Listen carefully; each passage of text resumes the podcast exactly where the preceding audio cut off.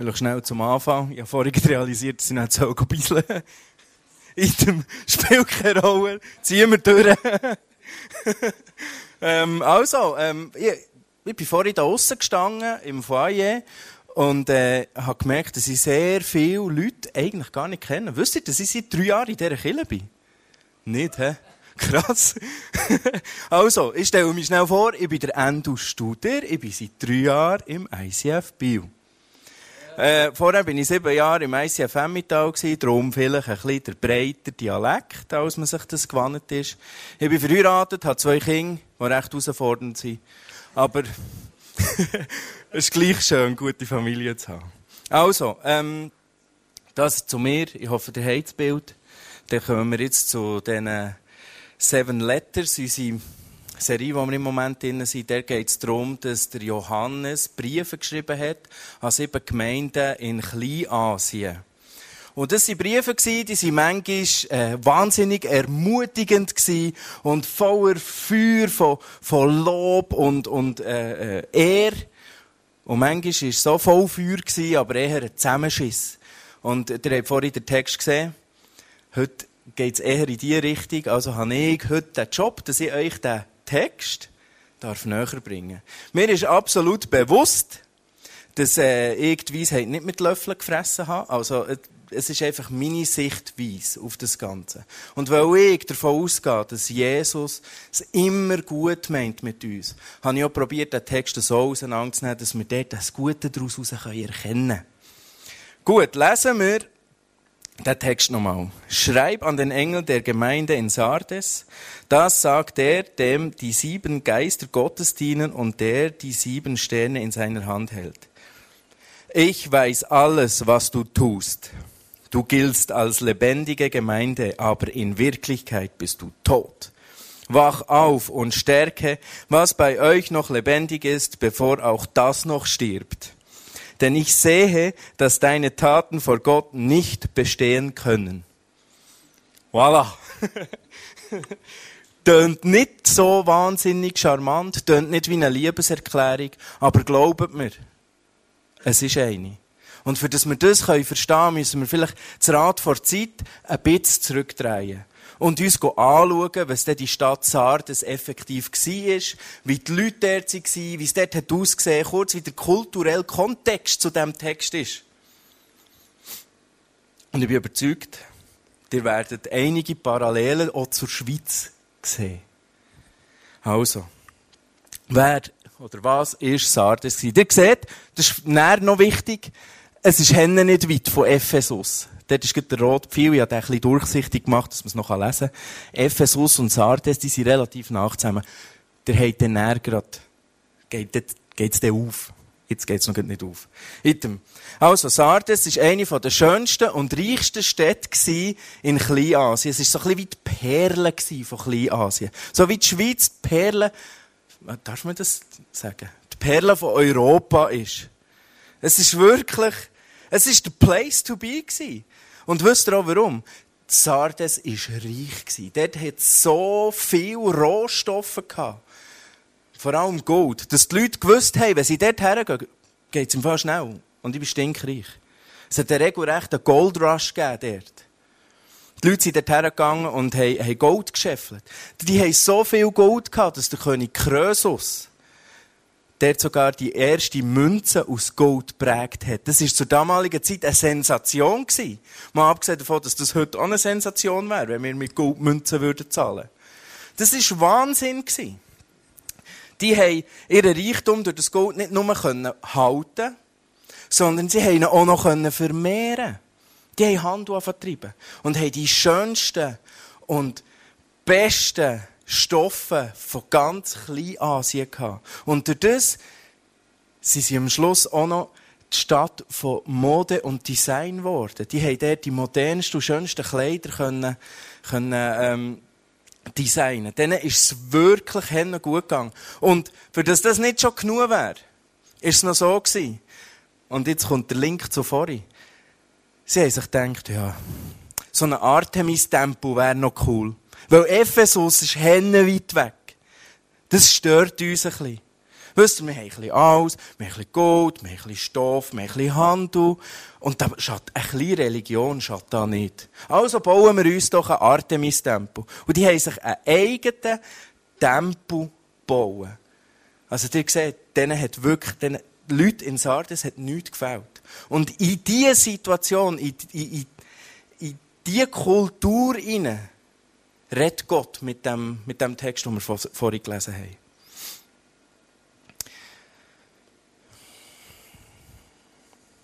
Ja, jetzt habe ich da so eine Geschichte, die ich jetzt erzähle. Ich weiß nicht, ob die passt. Mal, ich bringe es jetzt gleich. Also, es hat äh, mal einen Bergsteiger gegeben.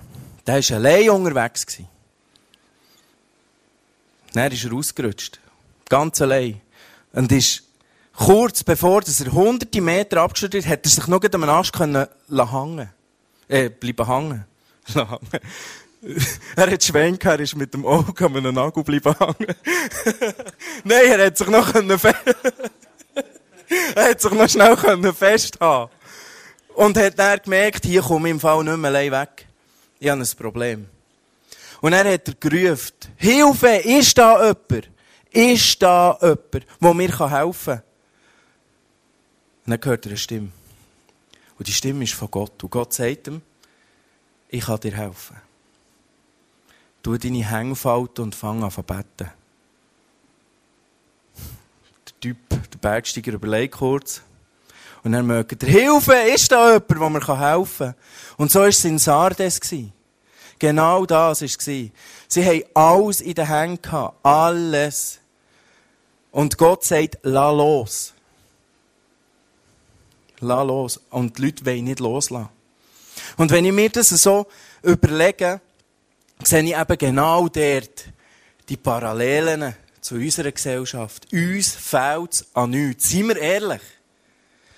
Jeder zweite Schweizer hat einen Wohlstandsranzen. Jeder zweite Schweizer hat ein zweites Auto. Wir haben eine Krankenkasse, die gern zahlt, wenn wir irgendein Boboli haben. Wir haben alles. Es gibt Leute, die haben sogar zwei Handy. ich habe schon mit dem Mühe. Das ist Wahnsinn. Und wir genießen das Leben. Hä? Darum ist der Liegestuhl hier, das soll das ein bisschen visualisieren. Ja, der Michi macht jetzt ein Foto, soll ich noch winken? wir, sollen, wir sind das Leben genießen. Und wir finden es helle cool, sich ein bisschen zu hängen und uns in unserem Wohlstand innen zu suhlen. Aber wehe, wehe, es kostet uns etwas. Dann werden wir bissig bissig wie ein Mohren. Ja, dann so, so das Bild vom kleinen Rehpinscher, der kläfft wie ein Mohren. Wenn es uns etwas soll kosten soll, haben wir ein Problem. Und dort kommen wir zurück zu dem Text. Dort redet Gott rein. Wenn er sagt, wach auf. Wach um Himmels Gottes Willen auf. Und lass los. Und schau, dass das, was noch nicht tot ist, das, was noch lebendig ist, lebendig bleibt. Und das ist alles andere als ein Zusammenschiss, glaubt mir's. Weil, was passiert, wenn wir diesen Wohlstand zu fest zelebrieren? He? Wir werden egozentrisch. Wir werden stolz. Wir werden selbstgefällig und wir werden gitzig. Und wir fressen alles in uns rein und gehen noch mehr und noch mehr und noch mehr und noch mehr. Und das tut uns nicht gut.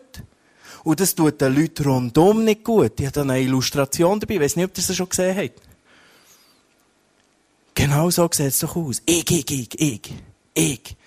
Und Gott sagt, lass los. Stang auf aus deinem Liegestuhl und lass das, was du hast, lass das los. Es tut dir besser. Stang auf und wend die Blick zu Jesus. Weil der ist das, was du effektiv brauchst.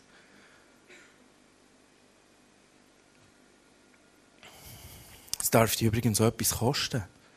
Jesus ist der, der uns die Freude verschenkt. Er ist der, der uns eine Gelassenheit geben kann. Und das gibt uns ein zweites Auto nicht. Vielleicht kurzfristig. Jetzt äh, heisst das natürlich nicht, dass ihr jetzt heim sollt und einfach mal alles, was ihr besitzt, verkaufen. Das ist nicht die Idee. Weil ihr könnt im Fall gerne noch dran hängen. Und was Gott hier sagt, ist, oder was ich das Gefühl habe, was da Gott sagt, ist, Lass los, emotional. Verabschiede dich von, deinem, von deiner fixen Idee, ein zweites und ein drittes Sparkonto aufzutun. Verabschiede dich doch mal von der Idee von, dem, von diesen Gucci-Schuhen, die du da gesehen hast. Die will ich jetzt. Unbedingt. Kostet es, was es will. Ich will die Schuhe. Lass los. Verabschiede von, von der Idee, nächstes Jahr vier Wochen in die Malediven in die Ferien zu gehen. Mach dich emotional frei von dem. Weil was passiert, wenn wir das Zeug so festhaben? Was passiert? Erstens sind wir verkrampft und zweitens haben wir die Hänge voll. Wir haben die Hänge voll mit all dem Kram, wo wir uns den lieben Tag damit beschäftigen. Und was sollen wir machen? Was möchte Gott von uns? Loslassen. Und was passiert, wenn du loslässt? Du hast die Hänge frei. Du hast die Hänge frei zum Empfangen. Und um das geht's. Wenn Gott sagt, schau, dass das, was lebendig ist, lebendig bleibt, heisst es, lass los, mach dich frei und empfang die Gunst und den Segen und die Freude, die von Gott herkommt. Weil unter Umständen geht's dir dann noch besser. Und das ist ja auch etwas, wo meine Frau und ich, wir, wir haben uns dafür entschieden. Wisst ihr, wir haben ein schönes Haus. Wir haben einen grossen Garten. Wir haben Freunde. Wir, wir haben wirklich, wir haben einen guten Job. Wir haben alles. Wir haben alles. Und ich könnte genau so einer sein. Und bin ich vielleicht manchmal schon, der hier drin höckelt. Da, im gemütlichen Liegestuhl. Nur wenn ich drin hocke, wäre es eher so. Die Scheichen noch ein bisschen hochlagern. Aber meine Frau und ich, wir haben uns entschieden, immer wieder uns zu sagen und uns loszulassen. Die Hütte bedeutet mir nicht die Welt. Und wenn es muss sein, dann soll es, dann soll es halt nicht sein. Weg damit. Ich will mein Herz nicht dran hängen. Weder an die Hütte, noch an den Garten, noch an das Auto, das ist egal. Ich will können offen sein für das, was Jesus parat hat für mich. Das will ich. Und es kann sein, dass er das von dir auch will. Und jetzt prüf das mal. Überleg dir mal, ob jetzt dein Herz ein bisschen schneller geschlagen hat. Ein bisschen schneller als normal. Und ob das dir jetzt auch angesprochen hat. Vielleicht hast du dein Herz an so etwas gehängt. Und Jesus möchte dich frei machen von dem. Kommen wir aber jetzt zum zweiten Punkt. Vielleicht bist du aber auch am Punkt, wo du dich fragst, was soll das mit dem Jesus eigentlich überhaupt gehen? Ich meine, ist ja schon schön, wenn ich so loslasse, ich empfange, aber ich, ich weiß gar nicht, was ich kann empfangen. Ich weiß gar nicht, was das ist. Und vielleicht ist das das, was dich heute Abend beschäftigt. Und darum ist das auch das, wo wir jetzt noch drüber werden. Wenn wir dann nicht in Kirche über Jesus reden, wo denn? Und darum reden wir jetzt den Rest von der Zeit, die ich noch habe, über Jesus. Und über nichts anderes. Amen. Wer ist Jesus? Die Bibel sagt, Jesus ist das Ebenbild vom lebendigen Gott. Jesus ist der Ursprung von allem Leben. Jesus ist mehr als ein Mann, der nur Gutes gemacht hat. Jesus ist mehr als das Christkind in der Krippe. Jesus ist mehr als eine Wegdekoration im Alpstein in Ostschweiz. Er ist mehr. Er ist die Fülle vom Leben. Und das sagt die Bibel dazu. Und es gibt auch ein paar Sachen, die Jesus selber über sich sagt.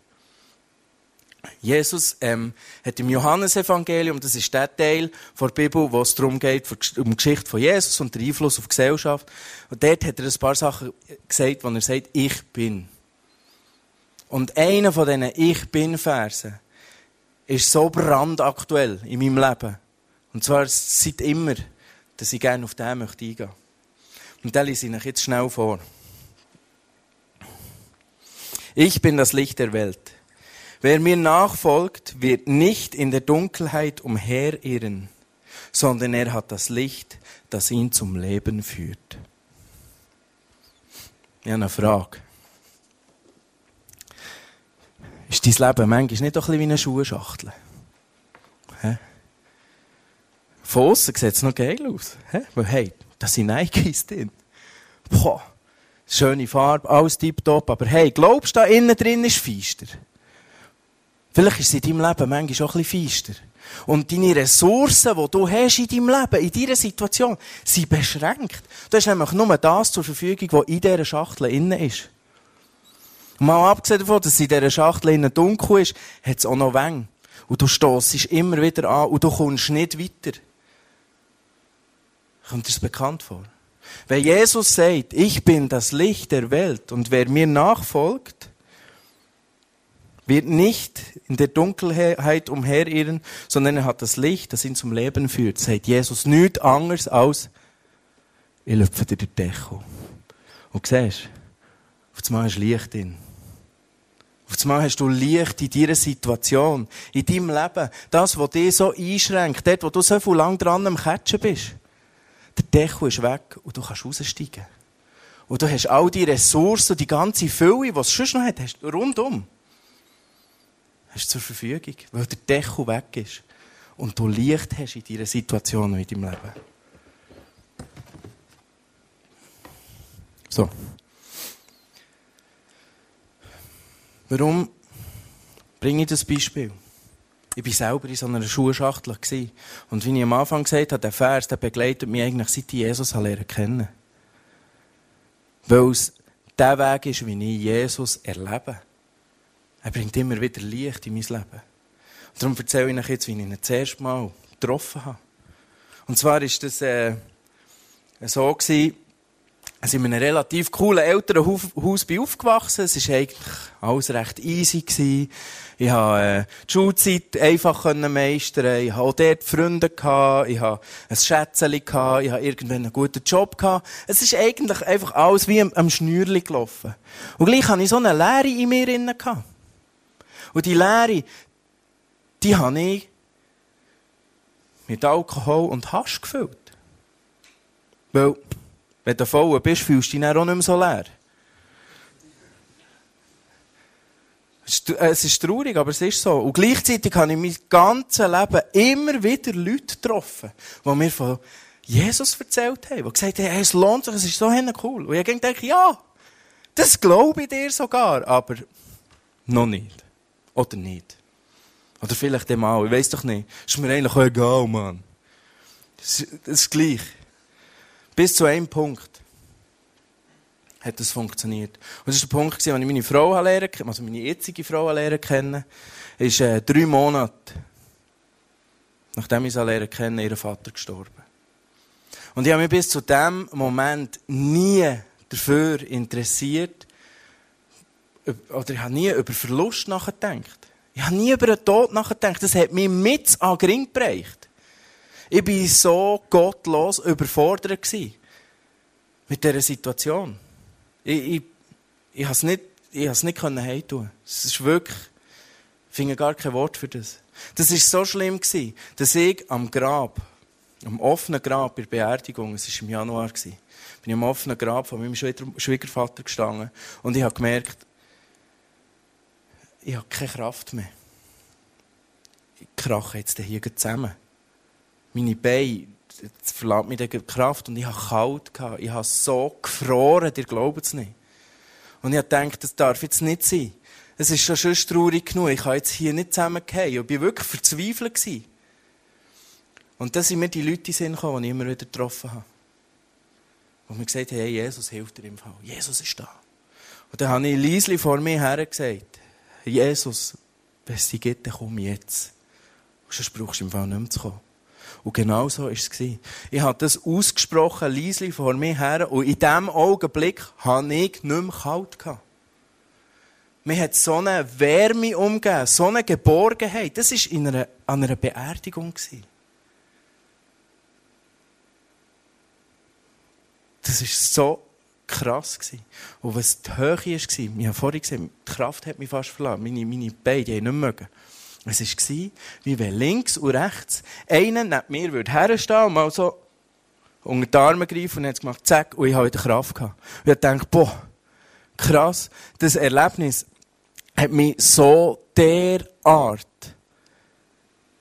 umgehauen, dass ich mich dann, und das ist nicht übertrieben.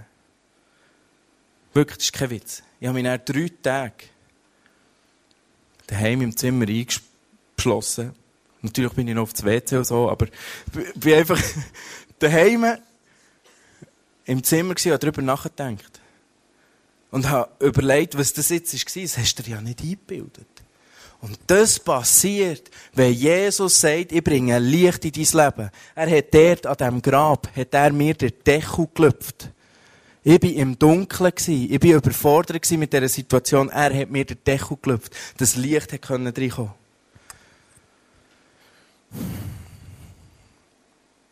Leider ist es eben so, dass man so solche Erlebnisse immer wieder vergisst. Man hat so ein krasses Erlebnis, so, wow, man fühlt sich Gott so nach und man vergisst es immer wieder. Aber wisst ihr, was passiert? Ich habe seit ein paar Mal noch Dreck gefressen. Es ist mir ein paar Mal nicht gut gegangen. Und ich habe immer wieder gesagt, Jesus, komm und schenk mir das Licht wieder. Und wisst ihr was? Er lässt sich im Fall nicht zweimal bitten. Er kommt. Er wartet nur drauf.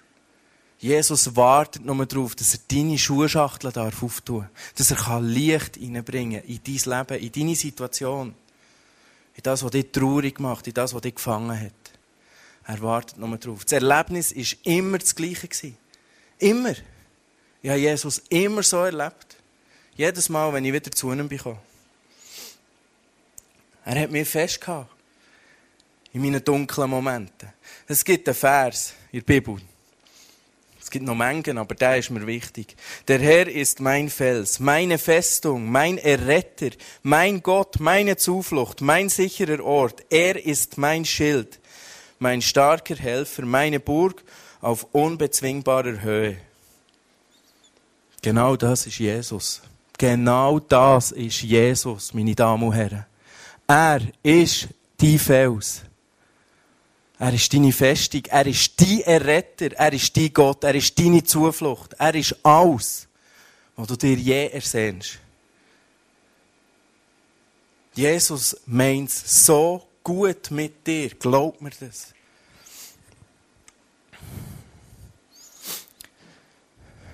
Ich habe mich nie mehr allein gefühlt, Jesus war einfach da. Ich kann nicht sagen, dass die ganzen Probleme weg waren. Nur weil ich mein Leben ihm anvertraut habe. Die sind immer noch da. Aber weisst du was? Ich muss nicht mehr allein. Er ist da. Und er hilft mir dabei. Und so ist halt einfach auch die Frage, wie es denn diesbezüglich in deinem Leben aussieht. Vielleicht bist du in der Schuhschachtel. Und vielleicht ist die Schuhschachtel einfach zu klein und zu feister. Und vielleicht wärst du froh, wenn dir jemand den Deckel läuft, dass du wieder klar kannst sehen Das Licht kommt. Und ich fordere dich raus. Heute und hier. Probier's aus. Du hast hinger beim Ausgang hast du Bibeln. Lerne den Jesus kennen. Lerne kennen. Schnapp dir so eine Bibel und lies mal ein bisschen drin. Und schau, was passiert. Ich meine, es ist ein Experiment. Du kannst eigentlich nichts verlieren, außer. Nein, nein, du kannst nichts verlieren, nicht mal außer. Du kannst nichts verlieren. Im schlimmsten Fall bleibt die Situation so, wie sie jetzt ist. Aber das wird sie nicht. Da bin ich hundertprozentig sicher. Und weisst, Jesus geht es nicht darum, dass du seine Regeln einhaltest. Es geht nicht um Religion. Es geht nicht um Vorschriften. Jesus liebt dich. Und er meint so gut mit dir. Er möchte dein Herz berühren. Das ist alles, was er will. Er wünscht sich ein weiches Herz für dich, dass du kannst fühlen, dass du kannst sehen, dass du nicht mehr gefangen bist. Das ist das, was Jesus sich wünscht. Und es liegt an dir, das Angebot anzunehmen oder nicht. Er wünscht sich ein weiches Herz. Und glaubt mir, in der heutigen Zeit, in der heutigen Gesellschaft braucht es Menschen mit einem weichen Herz. Und es ist nicht spät, dein Leben zu verändern, wenn du nicht zufrieden bist damit. Du kannst das immer machen. Immer. Du kannst jetzt damit anfangen. Ich wünsche mir, dass wir hier mit einem weichen Herz rausgehen. Wenn wir fertig sind mit unserer Celebration hier. Ich fasse die zwei Punkte jetzt noch einmal zusammen. Es waren nur zwei heute. Herausfordernd, aber es sind nur zwei. Es hätten drei herausfordernde können sein. Der erste ist, stang auf. Da, von deinem Liegestuhl. Stang auf. Und lass das Zeug los, das dich gefangen nimmt. Lass los, dass du kannst erkennen dass du nicht mehr gefangen bist, dass du frei bist, dass du kannst gelassen sein. Und der zweite Punkt, der zweite Punkt ist, Jesus ist Liebe. Jesus ist Liebe. Und wenn das das Einzige ist, was du heute Abend mit heimnimmst, ist das okay. Das lenkt. Jesus ist Liebe. Jesus liebt dich. Er meint es gut mit dir. Das lenkt. Völlig. Das ist ganz ehrlich auch das Einzige, was darum geht. Dass wir das erkennen. Er hat dich so gern. Und er wünscht sich nichts mehr, als dass er dich in die Arme nehmen kann.